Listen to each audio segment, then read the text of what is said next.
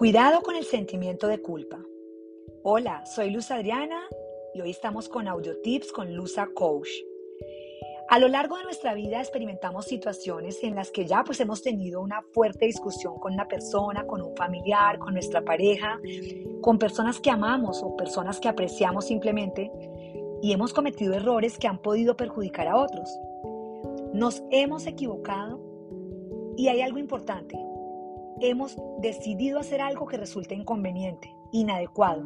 Hemos reaccionado con la emoción, no con la razón. Y sin darnos cuenta, esas consecuencias nos conllevan a pérdidas de relaciones personales, a conflictos, a tristeza, pero sin duda hay una consecuencia de carácter emocional que es peor, y esa sí que pesa, es insoportable, nos bloquea, nos paraliza, nos atrapa en un estado de sufrimiento muy difícil de gestionar, les cuento, y es el sentimiento de culpa, que sé que tú y yo lo hemos tenido. La culpa es la emoción que sentimos cuando hemos hecho algo que no se debe hacer o también no se ha hecho algo que se deba hacer. ¿Qué me dicen ustedes de esas rutinas de ejercicios que se han prometido eternamente y nunca las cumplen? ¿O qué me dicen con esa promesa de no hablar mal de una persona y caen en el mismo juego? El hecho de también tener una alimentación balanceada y nos lo prometemos, pero cuando tenemos al frente un plato lleno de, de dulce, de grasita, de cosas que nos encantan, caemos.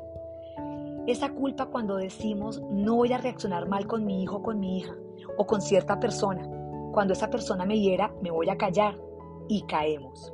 Ante esas situaciones es frecuente que se nos activen ideas negativas que forman lo que se conoce como el ciclo de la culpa. Quiero que pongan atención a esto.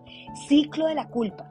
Me siento culpable, merezco un castigo, me siento culpable y merezco un castigo. Esto significa que soy una mala persona y merezco sufrir. Pero les digo algo, ¿por qué se tiene que sufrir tanto?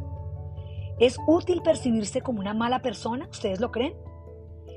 porque es indudable que conceptualizarse en estos términos nos produce un malestar intenso y paralizador que nos está afectando nuestra autoestima. Y les hablo acá que no importa la edad. El objetivo de este podcast es precisamente poder mostrarte las claves a mi manera, que no tienen que ser tu manera, pero con todo el amor te las comparto, que pueden ayudar a gestionar el sentimiento de culpa, pero de una manera sana, responsable, que favorezca el autocuidado. Y estas claves son, Primero, realizar una autoevaluación ajustada. Puede que tú sí hayas hecho algo muy mal, pero esa conducta que te condenas a ti misma o a ti mismo es en realidad es tan malo, es tan terrible, tan inmoral, tan equivocada. Yo te pregunto algo. Si este comportamiento lo hubiera llevado a cabo otra persona, una amiga, tu mamá, una hermana, un hermano, tu pareja, ¿tú serías tan duro con él o con ella? Segundo, distinguir el ser del hacer.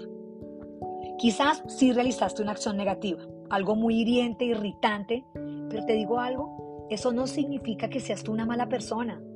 El etiquetarte tú como mala persona no te va a ayudar para buscar soluciones eficaces para resolver los problemas y sí te llena de dolor. Vamos con la herramienta número 3. Aceptemos que no somos perfectos. Dar por sentado que no debes equivocarte, fallar, que tienes que ser perfecta o perfecto, todopoderoso, esto nos conlleva a percibirnos en unos márgenes tan rígidos como irracionales. Somos seres humanos y pues también tenemos derecho a equivocarnos. Herramienta número 4. Desarrollemos un poquito de empatía con nosotros mismos, tengamos compasión. Es la capacidad, y les hablo de poder con nosotros mismos llevar a cabo una tendencia que nos va a favorecer el camino del avance, la autocompasión, el poder comprender qué no nos ha llevado a comportarnos de esta manera o qué nos llevó a poder portarnos así, pero poder integrarlo, poder analizarlo y perdonarnos sin hacernos daño.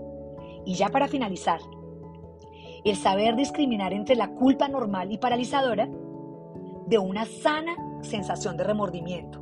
Les cuento que es que el remordimiento es diferente. El remordimiento se origina en la percepción adecuada que se ha actuado de manera intencional e innecesariamente de un modo nocivo. Es cuando decimos, sí, tengo remordimiento porque analizo que lo hice muy mal, pero soy consciente. La diferencia entre un sentimiento y otro es que el remordimiento alude a la conducta y tiene como objetivo corregirla, mientras que la culpa apunta al que yo soy, yo soy mala, yo soy malo, yo lo hice mal, yo soy lo peor. Y esto es como una conducta estable, incluso invariable con el tiempo. Espero que este material haya sido de ayuda para ti y que puedas aplicar estas cinco herramientas desde el amor, desde la compasión propia y entendiendo que no eres perfecto. Un abrazo y mil bendiciones para ti.